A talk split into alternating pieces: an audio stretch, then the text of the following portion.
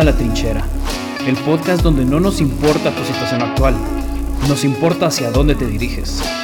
Donde no nos importa lo que dices, pero sí lo que haces. Sabemos que las batallas de la vida valen la pena pelearlas. Somos guerreros. Buscamos la incomodidad porque sabemos que ese es el camino que los hombres verdaderos debemos tomar. Los simulacros se acabaron.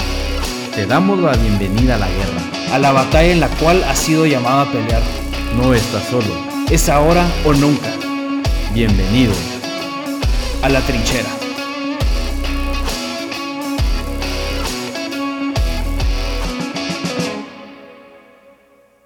Hola a todos, bienvenidos a otro segmento de Apuntes de Guerra. Este es el segmento en el cual abrimos nuestra mente y echamos un vistazo acerca de qué aprendimos esta semana. Pueden ser solo ideas o puede ser una conclusión de algo que nos sucedió. Todo esto es para aportar a los hombres que quieren mejorar.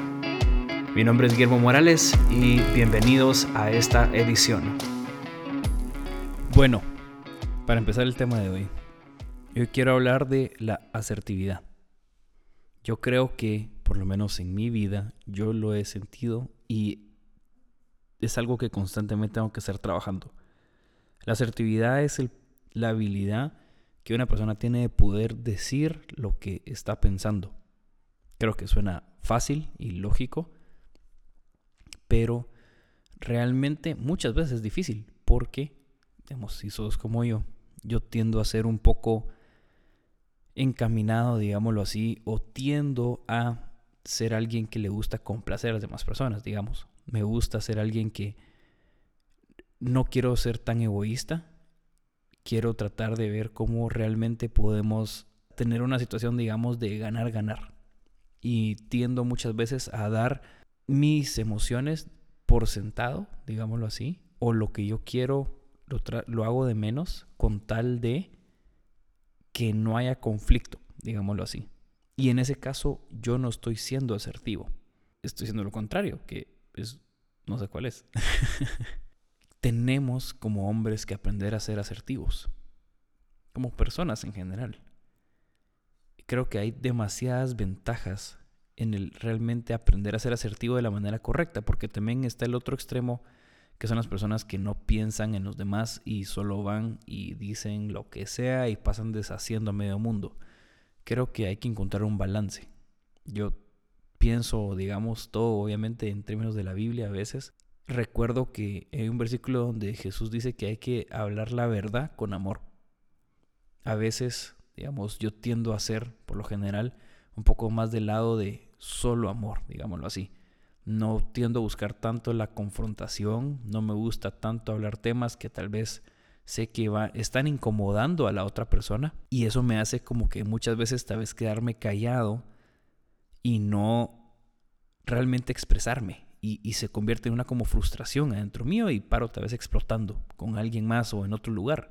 Y sé que es a causa de no haber dicho lo que yo quería, no haber tenido esa valentía de decir lo que yo quería. Y obviamente por otro lado, con lo de este versículo, que es, hay que hablar la verdad con amor, hay gente que dice solo la verdad, pero tampoco tiene ese filtro de poder decirlo de una manera en la cual no vas a herir yo creo que la verdad a veces duele, por supuesto, pero uno tiene que tratar de ser humano, digámoslo así, y poder decirlo a un nivel correcto. Digamos, en ese caso, el, ser no asertivo creo que sería el ser pasivo, en, mi punto de vista. Y yo creo que trae muchos problemas el, el ser pasivo. No solo en lo que pensamos o en lo que queremos decir pero no decimos, sino que también en todas las cosas de la vida. Digamos, si no perseguimos nuestras metas o ni siquiera tenemos metas, solo esperamos de que la vida nos suceda. Y yo soy una de esas personas a las cuales eso les pasa. Tiendo a ser así un poco. Entonces, yo sé que habemos varias personas así. Yo sé que habemos varios que tal vez tendemos a, y más en Latinoamérica, eh, tendemos a ser muy de no ofender a la otra persona, de tratar de decir las cosas correctamente y muchas veces nos quedamos callados con tal de que no vayamos a hacer y sentir a la otra persona incómoda, entonces nosotros nos sentimos frustrados al final y, y reventamos con alguien más, como ya decía. Y a partir de tal vez el año pasado, para mí, tuve una experiencia en la cual conocí, pues ya conocí a un tío, pero pude conocerlo más a, a, profundidad, digamos, o tener un tiempo más cercano con él. Y él era una persona que realmente era increíble lo directo que era. Él, tal vez en muchas ocasiones era el otro extremo que hablaba, pero realmente yo admiraba de él que él decía lo que, lo que pensaba.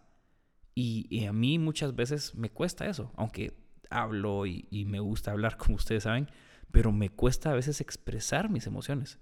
Puedo hablar de cualquier otra cosa y siempre y cuando no tenga mi mis emociones o mi corazón ahí metido mientras estoy hablando, puedo decir cualquier cosa. Pero cuando ya tengo algo que realmente me importa, me cuesta mucho poder expresarlo como algo que realmente quiero. Digamos, yo doy un ejemplo.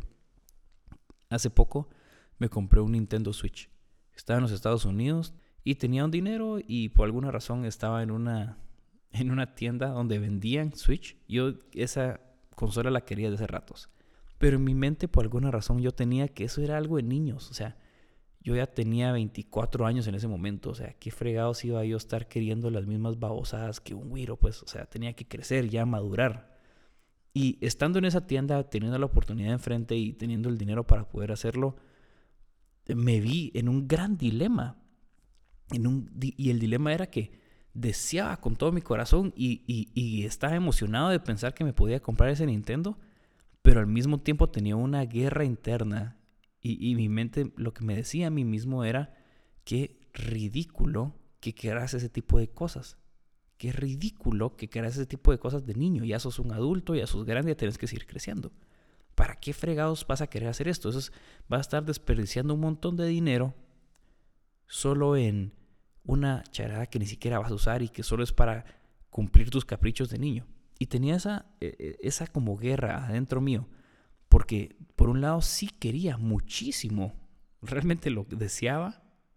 Pero tenía una percepción de mí de qué ridículo el, el que quieras algo de niños, digamos. Y gracias a Dios al final me lo compré, pero les prometo que estaba sudando en medio del centro comercial ese de esa tienda. Estaba sudando yo solo teniendo esa guerra, así como sudando un poco frío, como que qué ridículo, pero ¿por qué lo vas a hacer? Y al final lo hice, no me arrepiento. No lo uso todo el tiempo, pero lo uso cuando lo necesito y la verdad que me lo disfruto. Pero ese es un ejemplo de no poder expresar mis emociones. Yo creo que muchos como que tenemos esas batallas internas. Queremos decir algo, sabemos que lo que queremos decir tal vez es correcto o es una realidad, pero no tenemos el valor para decirlo porque sentimos de que en este caso yo me iba a ridículo, pero a veces digamos con alguien más pensamos que lo vamos a, a ofender o algo, pero es algo que vale la pena. Entonces yo quiero como siempre, darte tal vez unos puntos y estuve investigando qué, cuáles son las maneras que uno debería de, o los pasos que uno debería seguir para poder ser más asertivo. Y el primero es conocer mi misión y mi contramisión. En este paso muchos psicólogos lo hablan y es decir realmente qué querés y qué estás seguro que no querés. Digamos, cuál es tu cielo y cuál es tu infierno, digámoslo así, en tu, en tu manera de verte, en una situación exacta o en tu vida en general. Ponen siempre el ejemplo, digamos, de pedir un aumento salarial. Tú quieres un aumento salarial, pero te da vergüenza pedirlo, entonces obviamente no te lo van a dar. Esperas a que miren tus acciones y todo, pero la gente que más le dan los sueldos y los aumentos son la gente que va y lo pide. Tienes que ponerte en esa brecha, en esa trinchera y tenés que tener esa valentía de pasar ese momento incómodo, pero ir a pedir. Y, y esas personas que van y piden, por lo general, saben qué es lo que quieren. Tienen algo bien concreto, armado en su mente. Y si les preguntas qué es lo que querés, fácilmente te pueden responder con eso. Mientras que otras personas como yo, digamos en muchos casos, eh, yo me decían, ¿qué querés? Y yo, yo no sé. Y aún hoy en día todavía me cuesta eso.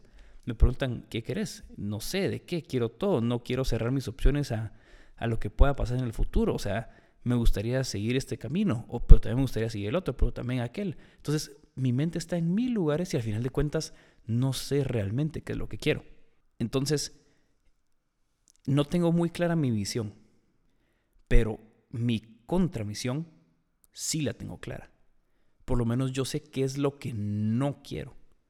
Yo no quiero llegar a ser una persona que solo, digamos, sobrevive, solo está existiendo en este mundo y no está haciendo ningún impacto. No quiero ser alguien que es un, digamos, aragán, que no le salen bien las cosas, que no logra, eh, no sé, no quiero ser un fracasado, digámoslo así. Y en mi mente yo sé lo que puedo llegar a ser. Entonces mi contramisión me, me motiva de un lado del miedo, digamos, a huir de eso. Bueno, si yo no quiero ser un aragán, tengo que echar punta. Tengo que fajarme todos los días porque yo estoy huyendo de esa versión mía que yo sé que es muy posible que suceda si solo me dejo existir. La misión ahora es, ok, ¿qué es lo que concretamente yo quiero? Digamos que en, este caso es un aumento salarial, digamos. O querés, no sé, una consola de, videojuegos como yo. Entonces, ok, yo quiero esto. Y a eso voy y, voy a darle con todo. Pero muchos expertos nos dicen que estas dos como que facetas, tenerlas muy claras como primer paso, porque uno tiene que saber qué es lo que concretamente quiere para poder debatir, digámoslo así. Y la otra es, bueno, ¿de qué estoy huyendo? ¿Qué me está motivando de atrás y qué me está motivando hacia adelante? Entonces tenés que conocer tu misión y tu contramisión. Es algo difícil, y eso es tal vez el porqué que hablaba la semana pasada, pero es algo que tenemos que hacer. Es algo que es un poco incómodo, a veces es un poco difícil pensar en cómo voy a sobresalir, digamos, o cómo voy a, a cambiar mi vida con pasos específicos, pero es súper necesario y realmente yo he visto en mi vida cómo he ido cambiando eso poco a poco. Entonces es el primer paso. El segundo paso es, muchos expertos también dicen, ¿dónde está tu resentimiento? Encontrar ese resentimiento. Y, digamos, es lo que yo hablaba hace un rato, que era, cuando no hablamos, digamos, no sabemos lo que queremos concretamente, no lo expresamos verbalmente, no lo decimos, y por ende tal vez nos quedamos callados y poco a poco podemos irnos haciendo un poco resentidos en el hecho de que tal vez nosotros cuidamos de los demás, pero tal vez nadie cuide de nosotros, por, digamos, podemos verlo así. Entonces, muchos expertos dicen, bueno, lo primero que tenés que hacer, si tenés un resentimiento, está resentido con la vida en general, pero sé específico, ¿qué, qué, qué cosas de la vida? Qué tipo de personas o qué, o qué situaciones o qué debajo, sobre qué estás resentido, digamos. Y primero, si encontrás ese resentimiento, tenés que ponerte a descartar y, dar, y ser objetivo, trata de ser objetivo y darte cuenta si realmente es algo que te afectó muy fuerte o solo estás victimizándote. Yo te puedo poner un ejemplo Hace un par de años yo tenía una novia, yo estaba muy feliz, la verdad que yo pensaba que ahí e, ella era y ahí me iba a casar. Y la verdad que, eh, digamos, en mi mente ella chequeaba todas las cajas. Cristiana, bonita, un par de años más menor que yo, le gustaba la música, era creativa, nos llevamos muy bien, nos llevamos muy bien, era una muy bonita relación. Pero en el mejor momento de la relación, yo sentí como Dios me dijo que tenía que cortar esa relación. Y fue bien difícil para mí. En ningún momento nos peleamos con él ni nada, solo yo sentía que Dios me, me incomodó realmente hacer eso y pues tú tendrás tus opiniones y tus creencias, yo tengo las mías y eso fue lo que yo sentía a mi manera de acorde de vivir. Y lo hice, fue algo bien difícil y pasé un par de años resentido con Dios. Y es algo que puedo contar ahorita porque tal vez hace un par de meses me di cuenta de esto. Ya he podido pasarlo y, viendo hacia atrás me doy cuenta que yo me sentía victimizado. Como me sentía como una víctima de Dios. Entonces no me podía enojar con, con mi ex porque ella no, no teníamos ningún problema entre nosotros. Pero yo por mucho tiempo tuve una mentalidad de víctima y yo sentía que había sido víctima de Dios y por eso me llevó a rebelarme.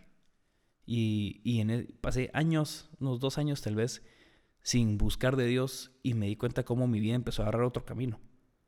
Y gracias a Dios me di cuenta y, estoy retomando los caminos correctos, persiguiendo lo que yo creo que vale la pena perseguir. Pero tenés que darte cuenta si estás en modo víctima o no. Y luego si descartas eso, tenés que primero, si estás resentido es porque probablemente tenés algo que decir. Tenés algo que decir, pero te da vergüenza, te da pena, entonces no lo decís. Entonces te devuelves resentido. Entonces, ok, pone en papel, escribí, qué es lo que tenés que decir sobre qué situación. Y hacelo sobre todas las que se tengan a la mente. Sácalo, escribilo.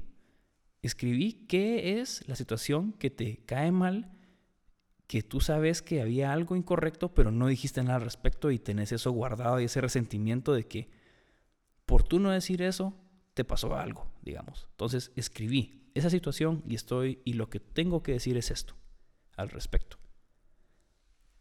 Y tercero, bueno, tercer punto, que son cuatro hoy, tenés que recordarte que tenés que cuidar de ti mismo como cuidas de los demás. Es igual de importante cuidar tu propia vida y tus propios deseos como el cuidar de los demás.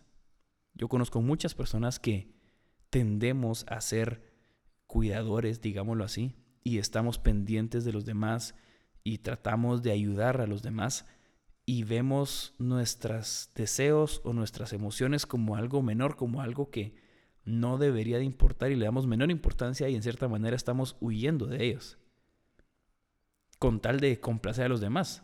Y lo que tiende a pasar muchas veces es que nos pasan encima a nosotros. Y nosotros con el, digamos, con el corazón de ayudar y la gente a veces se aprovecha y nos da la vuelta y nosotros nos quedamos resentidos. Entonces, tenés que recordarte que tenés que cuidar de ti mismo como cuidas de los demás. Y recordarte que la verdad es siempre tu mejor amigo. Lo voy a volver a decir porque es demasiado bueno y es incómodo. La verdad es siempre nuestro mejor amigo, por más incómoda que sea. Entonces, yo te digo, tenés que enfrentar tus problemas. Esas situaciones que te tienen en la mente dando vueltas y que no te dejan dormir o que te, te, ocasionan ira contra alguien, enfrenta esos problemas. Separa a la persona de la emoción. No odias a la persona. Enfócate en resolver el problema. Y, y sabe y reconocer que el problema, en este caso, muchas veces tal vez fuiste tú. En que tú no expusiste tus sentimientos, no hiciste válido, no le diste la validez que requerían tus emociones o tus deseos o lo que tú querías. Puede ser con tu, digamos, en el trabajo, o puede ser con tu familia, o puede ser con tu novio o novia, digamos. Es expresar tus emociones. Sí valen la pena. Y tenés que aprender, y tenemos que, yo, yo lo digo porque yo soy algo así. Tenemos que aprender a hacer ese como push inicial, romper esa barrera de a veces agarrar aviada y emoción y tal vez decir las cosas un poco fuerte porque tenemos que aprender a, pararnos por nosotros mismos también. Y creo que alguna herramienta que nos puede servir mucho y que a mí me ha ayudado, uno es ser valiente, el fomentar y sentarme realmente a pensar cuál es mi porqué, cuál es esa razón que me hace moverme todos los días a perseguir, a ser una mejor persona y estoy persiguiendo algo concreto, algo que sé que me va a hacer más fuerte y me va a hacer mejor. Así que ya con eso en mente, me ayuda a enfocarme y me ayuda a saber decirle no a un montón de cosas que antes, si no hubiera tenido ese por qué, le hubiera dicho que sí, porque tal vez. Ay, ¿y qué pasa si esto funciona? ¿Y qué pasa si esto no funciona? Entonces, estaba tirado yo por todos lados, estaba tirando con escopeta. Y ahora que ya sé que quiero, lo tengo en papel, lo tengo escrito con metas SMART, que son sostenibles, alcanzables, medibles, tienen un tiempo específico para poderse lograr. Con todo eso me ayuda a poder saber que quiero y ser más fuerte a veces en decirle que no a las cosas que no me van a llevar a donde yo estoy queriendo ir. Esa es la importancia de tener un porqué. Te ayuda a ser más directo en las cosas que debes ser directo. Y un consejo tal vez es aprender a negociar. Porque muchas veces nosotros no decimos lo que queremos porque no nos gusta el conflicto. Preferimos no hacer conflicto ahorita porque preferimos las, las, aguas calmadas por el momento, pero yo me he dado cuenta que esa no es una estrategia inteligente. Me he dado cuenta que entre más dejamos que un conflicto sea ignorado, cuando reviente va a reventar más fuerte. Es como los volcanes que dicen que supuestamente es bueno que los volcanes estén haciendo erupción constantemente, poquito, porque a poco a poco van sacando la presión. Porque hay volcanes como supuestamente Yellowstone, el Parque Nacional en Estados Unidos es un volcán. Eso nunca ha sacado nada de, de, presión y dicen que el día que explote esa cosa va a ser horrible, va a ser garrafal y va a ser una destrucción gigante. Entonces, no tenemos que llegar a ese punto. Tenemos que aprender a hablar y a tener ese tipo de conflicto necesario en el presente. Por eso es que tenemos que aprender a negociar. Negociar es decir, ¿qué, qué quiero yo y qué quieres tú? Y cómo nos vamos a poner de acuerdo de una manera que los dos estemos satisfechos. Si tenés un buen porqué, un porqué claro, esa misión clara que hablábamos, te va a ayudar mucho a poder negociar porque tú sabes que tú querés esto en específico. Y la otra persona te dice, sí, pero yo quiero esto otro. Entonces, ok, pongamos de acuerdo en algo que los dos estemos de acuerdo. Tal vez tú das un poquito, yo doy un poquito, pero no voy a dar yo todo. Entonces, aprendamos a negociar. Soy seguro que hay cursos en línea que nos pueden ayudar a hacer eso.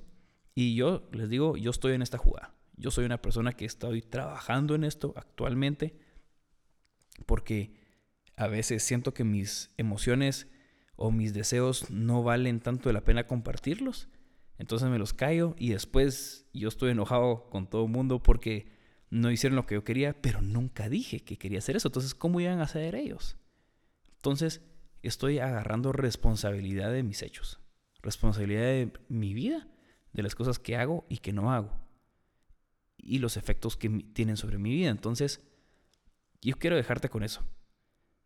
Tenés que, uno, conocer cuál es tu misión y tu contramisión. Tenelo claro, escribilo, déjalo en papel. Ahorita que dejes de escuchar este episodio, sentate en silencio y decir por lo menos en el siguiente evento que tengo, qué es mi misión, qué es esa cosa específica que quiero lograr, cuál es, digamos, el peor de los casos, que sería mi contramisión, y cómo puedo huir de eso. Entonces, la contramisión te va a ayudar a prevenir un montón de errores y la misión te va a ayudar a perseguir lo bueno, lo correcto. Después, date cuenta de dónde está tu resentimiento. ¿Estás teniendo resentimiento contra alguien y por qué? ¿Te hizo algo y no has hecho nada al respecto? ¿Te dijo algo y tú no dijiste nada? ¿Te preguntó y tal vez tú no... Tú tal vez has visto un problema y, solo no has dicho nada al respecto y por que estás resentido, decí algo al respecto, decí lo que tenés que decir, expone tu caso. Tercero es recordarte siempre de cuidarte a ti mismo. Tú vales, tus emociones sí valen y tus deseos, lo que tú quieres perseguir, sí es importante y sí vale la pena perseguirlo. No lo hagas de menos. Yo te entiendo requiere valor, pero no lo hagas de menos. Vale la pena hacer lo que tú quieres hacer. Si va a traer un bien a la sociedad, ¿verdad? Enfrentar tus problemas y aprende a negociar. Y aprende a darte cuenta que el conflicto es necesario. No por si así llevas un conflicto, digamos, es la única manera de llegar a una resolución. No podés tener una resolución sin un conflicto. Por eso es de que en los libros siempre está el inicio, el nudo y el desenlace.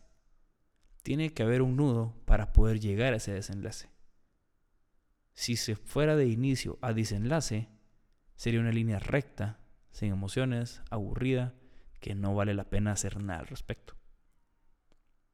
El nudo, el conflicto, muchas veces da sentido y le va a dar más valor y vamos a apreciar más ese desenlace.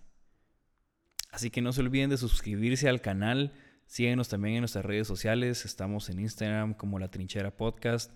Si están escuchando en Spotify, denle follow, sigan este podcast, dejen un review, eh, dejen también unas estrellitas de qué tanto les gusta, qué tanto les ha ayudado. Si están en Apple Music, hagan lo mismo, suscríbanse al canal, les va a llegar notificaciones cada vez que subamos un episodio. Yo sé que ha sido de ayuda para ustedes porque ha sido de ayuda para mí. Y los esperamos en el siguiente episodio que vamos a estar teniendo invitados buenísimos. No se lo pueden perder. Tenemos, estamos estrenando hoy micrófonos y estamos haciendo un listado de invitados muy, muy buenos. La verdad que creo que nos van a aportar mucho como hombres. Así que los esperamos la otra semana para otro episodio de La Trinchera.